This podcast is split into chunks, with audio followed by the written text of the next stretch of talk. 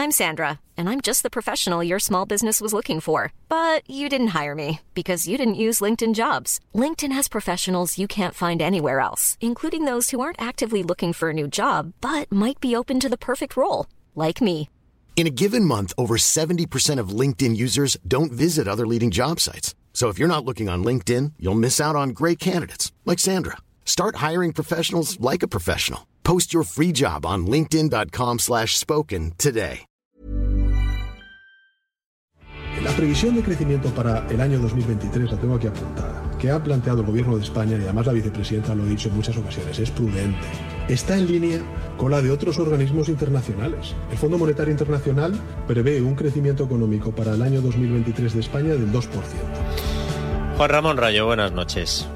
¿Qué tal? Buenas noches. Domingo Soriano, buenas noches. ¿Qué tal, Brandao? Me pregunto si cuando hace seis días el presidente del gobierno hizo estas declaraciones para dejar mal al Banco de España, poniendo como referencia al Fondo Monetario Internacional, a Sánchez lo que le interesaba ese día solo era salvar el día eh, y el rejonazo que le había dado el Banco de España y le valía el FMI y daba igual lo que fuera a pasar, o si nadie de su equipo que le hizo esta declaración, porque claro, lógicamente esto es una cosa preparada, le advirtió de que en seis días el FMI iba a actualizar previsiones y que la tónica general iba a ser que se rebajaba Juan Ramón. Pero es que al final el FMI, en vez de darle la razón a Sánchez, se la ha dado a Hernández de Cos.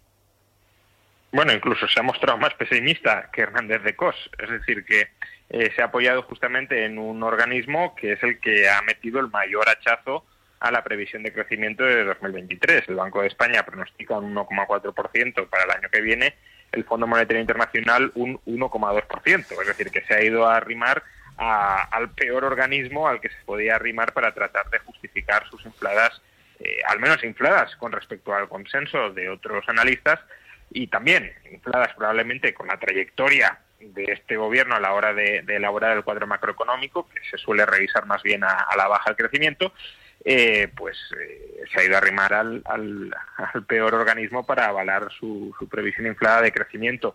Sí, yo no sé muy bien por qué Sánchez dijo lo que dijo, tiendo a, creer más bien que, que se trata de, la primera tesis, que le da absolutamente igual lo que pase en seis días, que lo importante es el corto plazo más extremo y si en ese momento pues podía apelar al Fondo Monetario Internacional para desdeñar las previsiones del Banco de España, pues eso hacía. Y ahora que ha salido este dato, como muy pocos se acordarán y de los pocos que se acuerden, pues probablemente tampoco sean demasiado afines a, Sánchez, eh, pues sobre la marcha va cambiando de, discurso. El problema ya no es que cambie de discurso sobre la marcha, el problema es que cambie de previsiones sobre la marcha. Y eso es lo que creo que, como ha sucedido este año, volverá a suceder el año que viene, que se inflan deliberadamente los datos de crecimiento para no cuadrar las cuentas en los presupuestos, para inflar los gastos y para, para inflar la recaudación y para desinflar los gastos, y porque claro, no vas a presentar unas cuentas con un mayor descuadre del que ya las han presentado. Y para eso, ya digo, se infla la previsión de crecimiento, y luego, según pasen los meses y veamos que esa previsión no se cumple, pues como ha sucedido durante los últimos años, revisamos a la baja y ¿por qué nos vamos a quejar? Al final, eh, después de la revisión terminamos acertando, porque cuanto más cuanto más tarde, eh, cuanto más pase el tiempo y más tardemos en revisarla, pues más se acerca el resultado final de crecimiento a la última revisión del gobierno. Pero el caso es que los presupuestos se han elaborado sobre sobre bases ficticias. Cuando estábamos preparando esta sección con nuestros expertos económicos, em, Rayo tenía interés en hablar de lo del FMI y Domingo tú tenías interés en hablar de ese dato que dice que España es la única potencia europea que no ha recuperado todavía el nivel del Producto Interior Bruto previo a la pandemia. Sí, porque es verdad que incluso tras, la, tras el recorte del FMI, España, en esas previsiones del FMI, es una de las grandes economías que en teoría más va a crecer el año que viene, pero como siempre decimos, partiendo de una realidad mucho peor que de los demás, que los demás, porque no hemos recuperado ese nivel económico. Pero en este punto es muy importante con las previsiones, yo siempre digo que a mí no me interesan especialmente las previsiones desde un punto de vista informativo, porque fallan y porque es inevitable que fallen. Eh, y tampoco el FMI tiene un historial especialmente preciso a, la hora de anticipar el crecimiento de las economías. Pero este argumento que podría parecer que avala eh, al, gobierno o que justifica que el gobierno puede pensar, bueno, pues si no sabemos muy bien qué va a ocurrir y hay demasiados, y es verdad, hay demasiados interrogantes en el futuro a, medio plazo, eh, bueno, a medio plazo, a corto plazo, año, año y medio para la economía española, pues bueno, si pensamos que puede crecer entre el 1 y el 2,5 3% en función de un montón de variables que pueden eh, digamos, moverse en diferentes direcciones, pues podría justificar que el gobierno dijera, bueno, nosotros somos algo más optimistas. Pero en realidad es lo contrario. Es decir, un país como España, que tiene eh, las cifras de déficit y los problemas de mm, eh, cuadre presupuestario que tiene eh, el nuestro, si algo deberían tener las previsiones del gobierno, es que deberían ser tremendamente conservadoras. Es decir, nunca equivocarse, como está diciendo Juan Ramón, a mal a, más déficit, a, va, a haber menor, menor crecimiento, menor recaudación y más gasto. Si acaso equivocarte, en la equivocación que la sorpresa sea positiva, que creces más de lo que dices. Yo puedo llegar a entender, fíjate, que en un momento dado los ministros de un gobierno sean extraordinariamente optimistas o vendan muchísimo optimismo con sus declaraciones que digan que no pasa nada eh, y que un poco se escuden en que no puede ser que el ministro sea el que dé las malas noticias, que el ministro siempre tiene que poner buena cara porque si eh, genera la más mínima duda, eso va a suponer que la economía vaya todavía peor porque se van a, va a ser una especie de profecía autocumplida. Pero a la hora de elaborar el presupuesto debería ser lo contrario. A la hora de elaborar el presupuesto, lo que debería hacer cualquier gobierno mínimamente sensato, y más aún en la situación de España, es, digamos, si hay un arco de previsiones, eh, digamos, probable, coger siempre la, el, escenario menos bueno. El escenario mm, realista, pero que peor sitúe, eh, digamos que, que, que menos margen dé a que un error malo te saque todavía más los colores de esas cuentas descuadradas. Y este gobierno hace exactamente lo contrario. Siempre se coge... ¿Qué ocurriría si todo sale perfecto? Por cierto, no es la primera vez, ¿eh? tanto con esta, con lo que decía Rayo de ir ajustando las previsiones y decir que has cumplido, porque eh, tu previsión de octubre eh, corresponde con lo que ocurre finalmente en diciembre, como en coger siempre el mejor escenario posible, tanto de recaudación como de gastos, de crecimiento, esto ya lo inició el señor Montoro hace ya muchos años. Eh, experto, además. Em, has dicho recaudación y tenemos dos noticias de hoy y una que nos ha adelantado eh, Carlos Cuesta, que va a publicar Libertad Digital mañana, que tienen que ver con el afán de aumentar la recaudación yo no sé si precisamente porque saben que las previsiones de crecimiento no se ajustan a lo que han puesto en los presupuestos y tienen que aumentar ingresos porque no van a recortar gastos.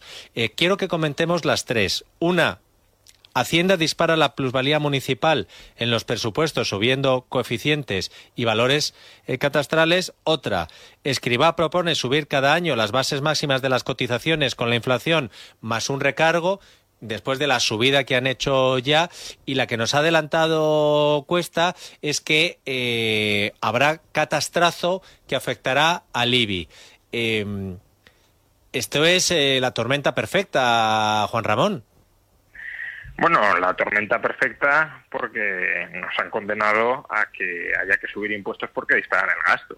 Quiero decir, eh, al final lo que hablábamos hace, hace unas semanas sobre lo que hizo el gobierno británico bajando impuestos sin recortar el gasto y que le obligaron los mercados a, rectificar, pues es un poco lo que está sucediendo aquí em, y es una mezcla de mercados que no nos atacan tanto, desde luego, como el gobierno británico, pero también la supervisión de la Comisión Europea y es em, si tú gastas mucho más, pues vas a tener que recaudar más y el gobierno más o menos es consciente de ello, no tanto como debería serlo, como decía antes Domingo, poco celo a la hora de reducir el déficit, pero bueno, dentro de ese poco celo, eh, el discurso tiene algo de coherencia. Si queremos gastar mucho más, habrá que saquear mucho más a los ciudadanos.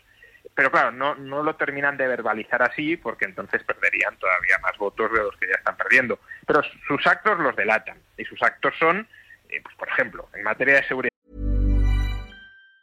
If you thought the only way to get a more defined jawline with natural looking results was through surgery, think again. Juvederm Volux XC is a non surgical injectable gel filler that improves moderate to severe loss of jawline definition and can help you achieve natural looking results with little downtime. Even better, this improved definition lasts up to one year with optimal treatment. No maintenance required. Improve jawline definition for a smooth, sculpted look with Juvederm Volux XC. For important safety information and to find a licensed specialist, visit juvederm.com. That's J U V E D E R M.com. Not for people with severe allergic reactions, allergies to lidocaine, or the proteins used in Juvederm. Common side effects include injection site redness, swelling, pain, tenderness, firmness, lumps, bumps, bruising, discoloration, or itching. There's a risk of unintentional injection into a blood vessel, which can cause vision abnormalities, blindness, stroke, temporary scabs, or scarring. Talk to a licensed specialist to find out if it's right for you.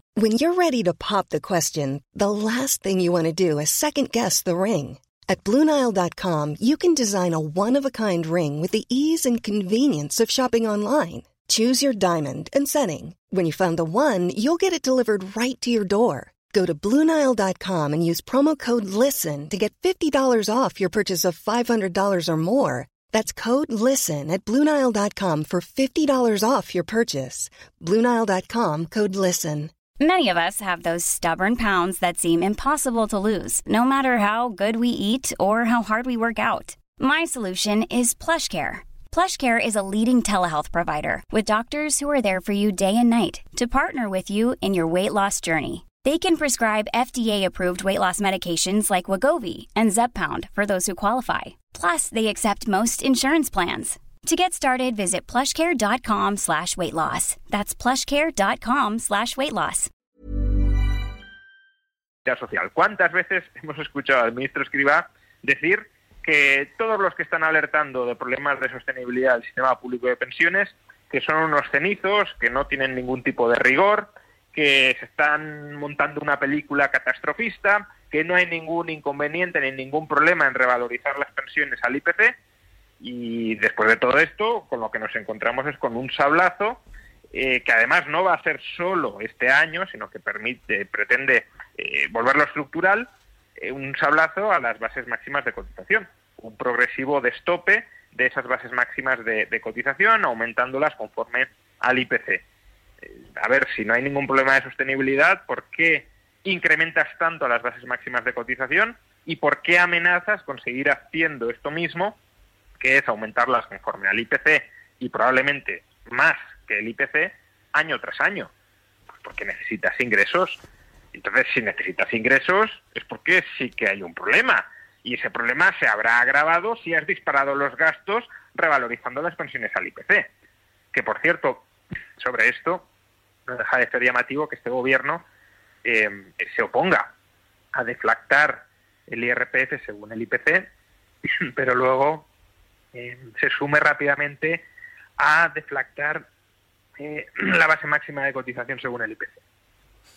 Sí, a ver, con, la base máxima de cotización, a, mí este es un tema que me... Eh, que, me decir molesta, preocupa o que es especialmente sangrante. ¿Por qué? Porque lo que sea, o sea, porque llevamos 40 años en esta línea. Es decir, desde hace 40 años los mismos políticos que nos dicen que tenemos un sistema contributivo, que nos venden las maravillas de la contributividad y que nos dicen que eh, con nuestro salario estamos, eh, perdón, con nuestra cotización estamos generando el derecho a una especie de salario diferido que el esfuerzo que ahora hacemos merecerá la pena porque en el futuro eso tendrá una recompensa, se están cargando esa misma retórica de la contributividad con la subida constante de las bases máximas de cotización y con el estrechamiento en las diferencias que hay entre las pensiones máximas y las pensiones mínimas. El sistema ahora es muchísimo menos contributivo de lo que era hace 30 o 35 años y cada vez lo va a ser menos. El premio por cotizar cada vez va a ser menor,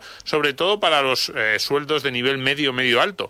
Cada vez hay más pensionistas que se jubilan con la pensión topada y cuando te jubilas con la pensión topada, cuando cobras la máxima, y cada vez hay más pensionistas que cobran la máxima, eso quiere decir que buena parte de tus cotizaciones las has perdido. Es decir, que has cotizado para nada, que podrías haber cotizado menos y no hubieras perdido ningún tipo de derecho a la pensión. Entonces, esto, esa alguna vez hemos hablado de reforma silenciosa, reforma oculta de las pensiones, a mí me parece especialmente escandaloso porque quienes lo van ejecutando son aquellos que más te defienden las bondades del sistema, no son los críticos. Es decir, incluso desde el punto de vista del gasto, yo puedo llegar a entenderlo, lo, entiendo, me, enfada, pero lo entiendo, me digo, están tratando de cuadrar unas cuentas que, no hay quien las eh, que no hay quien cierre el agujero de esas cuentas de cualquier manera y así ellos sienten que bueno que la gente tampoco se entera mucho y eso además es una pequeña parte lo que le vas quitando o el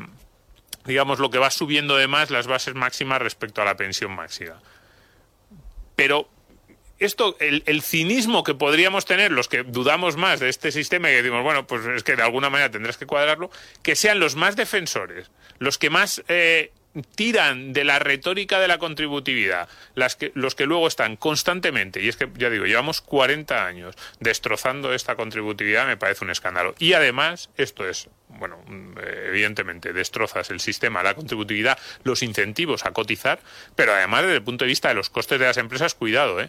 Porque claro, estamos oyendo muchas veces, decimos, no, los salarios no han subido tanto, o eh, los sindicatos, los empresarios, allí donde se están llegando a acuerdos en convenios colectivos, se está siendo relativamente moderado, o, porque sabemos que no se pueden subir probablemente los salarios eh, con la inflación en la gran mayoría de los casos. Pero cuidado, este es un coste salarial que las empresas sí que van a tener que afrontar en todas las cotizaciones y en la cuestión de las bases máximas, que además se va a ir acumulando, porque yo estoy convencido de que van a empezar a subir las bases máximas por encima de la inflación este año y los siguientes, ese es un coste extra que destroza nuestra eh, productividad también, de nuevo, en aquello que más nos dicen que quieren cuidar. Empleo de alto valor añadido, atracción de talento, atracción de inversiones de eh, la nueva tecnología, pues ahí lo estamos destrozando también con esta cuestión que dices, no, a lo mejor el salario de repente te sube, no te sube tanto, pero los otros costes que tienen que hacer los empresarios y la parte de las cotizaciones muy importante sí que te suben en esa eh, magnitud. Como para que quede el hueco para luego hacer subidas salariales y, y el trabajador te dice, oye,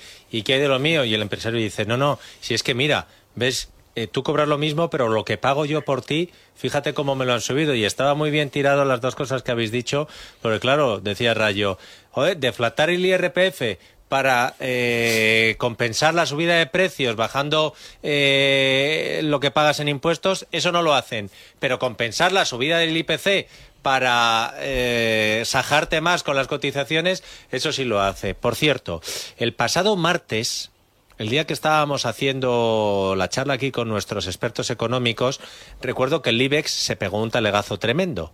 Eh, la noticia es que eh, ha encadenado cinco bajadas consecutivas y que está en mínimos de los dos últimos años. Hoy no caeré en el error de decir, como está en 7.000 puntos, y yo lo llegué a ver en 12.000 puntos, ¿eh? De... Madre mía. Madre, o 16.000 y tal. pero no, pero digo, es que he recordado el año 2000, que fue el año 2000 cuando llegué al, a Libertad Digital y cité lo de 12.000 puntos. Porque eh, como muy bien me recordó luego Soriano, y además algún oyente que tenemos, gestor de fondos y tal, dice, oye, que es que no has incluido ahí los dividendos que te están pagando por tener esas acciones. Si los incluyes, eh, la compensación que tienes por invertir en bolsa es mucho mayor. Pero así rápidamente, en un minuto, eh, ¿entendéis lo de las eh, caídas consecutivas en bolsa? ¿La mala racha que hemos tenido en las últimas cinco sesiones, Rayo? Bueno, yo creo que las bolsas están ajustando a, a una realidad que eh, se va viendo que cada vez se da peor de lo que se tenía antes, pero sobre todo es que se van ajustando con respecto a unas eh, valorizaciones que estaban tremendamente infladas. Es decir, venimos de eh, unos años, bastantes años, en los que la bolsa estaba cotizando a unos múltiplos sobre beneficios históricamente escandalosos que respondían a una situación y es que los tipos de interés estaban al 0% y por tanto la lógica era, ¿dónde me meto? en renta fija me dan un cero, en bolsa pues no me dan un cero, me dan algo más, pues a la bolsa, aunque sea poco lo que me den de más. Y eso generó una situación bastante estable durante algunos años, ya digo, de múltiplos sobre beneficios muy inflados. Ahora es que están cambiando los dos factores que determinan la cotización bursátil, no solo en España, ¿eh? en todo el mundo para mal. Por un lado, las revisiones de beneficios son cada vez más a la baja, eh, precisamente por ese eh, ennegrecimiento de la situación macroeconómica de la que estamos hablando, y por otro, los tipos de interés ya no están en el cero, sino que están subiendo y además cada vez se espera que suban más. Las revisiones de las previsiones son más bien al alza con lo cual no hay ya ninguna justificación para las valoraciones absolutamente eh, infladas de los últimos años. Y por tanto, el ajuste que en otros casos habríamos visto por la situación en la que estamos inmersos es un ajuste mucho mayor y más que puede llegar a ser precisamente por los niveles muy inflados de los que venían. Sí, solo muy rápido el apunte que has hecho tú sobre que es cierto que la bolsa española no lo ha hecho especialmente bien en los últimos 20, 25 años, pero no han perdido dinero los inversores que estuvieran en un índice referenciado a bolsa española con dividendos. Eh, no, no, no les ha ido tan mal como a veces puede parecer simplemente mirando eh, la cotización, el, dato de, del IBEX y eso suele ser así. Además, me parece importante decirlo ahora, porque también ahora yo creo que, lo decimos en Tu Dinero Nunca Duerme cada fin de semana, la renta variable a medio largo plazo sigue siendo la mejor inversión para el ahorrador medio tranquilo, renta variable muy diversificada, muy a largo plazo, sin tocarla, eh, muchas veces gestión pasiva y simplemente esperar a que el el crecimiento económico lleve tu inversión a donde lo ha llevado en los últimos 200 años. Tu dinero nunca duerme es un buen programa de radio. ¿eh? Economía para todos también está muy bien. Es la economía los fines de semana en el radio. El primer palo tampoco está mal. Juan Ramón Rayo, un abrazo fuerte. Un fuerte abrazo. ACAST powers the world's best podcasts. Here's a show that we recommend. The Real Housewives is a guilty pleasure for most, but if you're looking to not feel guilty about that pleasure, tune in to Everything Iconic with me, Danny Pellegrino, where I break down all the messy moments and behind the scenes antics of Bravo's popular franchise. And on Everything Iconic, I also interview celebrity guests like Kelly Ripa, Kiki Palmer, Drew Barrymore, Cameron Diaz, and more about their guilty pleasures, their past work, and so much more. So if you're pop culture obsessed and find yourself watching way too much reality TV like me, tune in to Everything Iconic with Danny Pellegrino wherever you listen to podcasts. ACAST helps creators launch, grow, and monetize their podcasts everywhere. ACAST.com.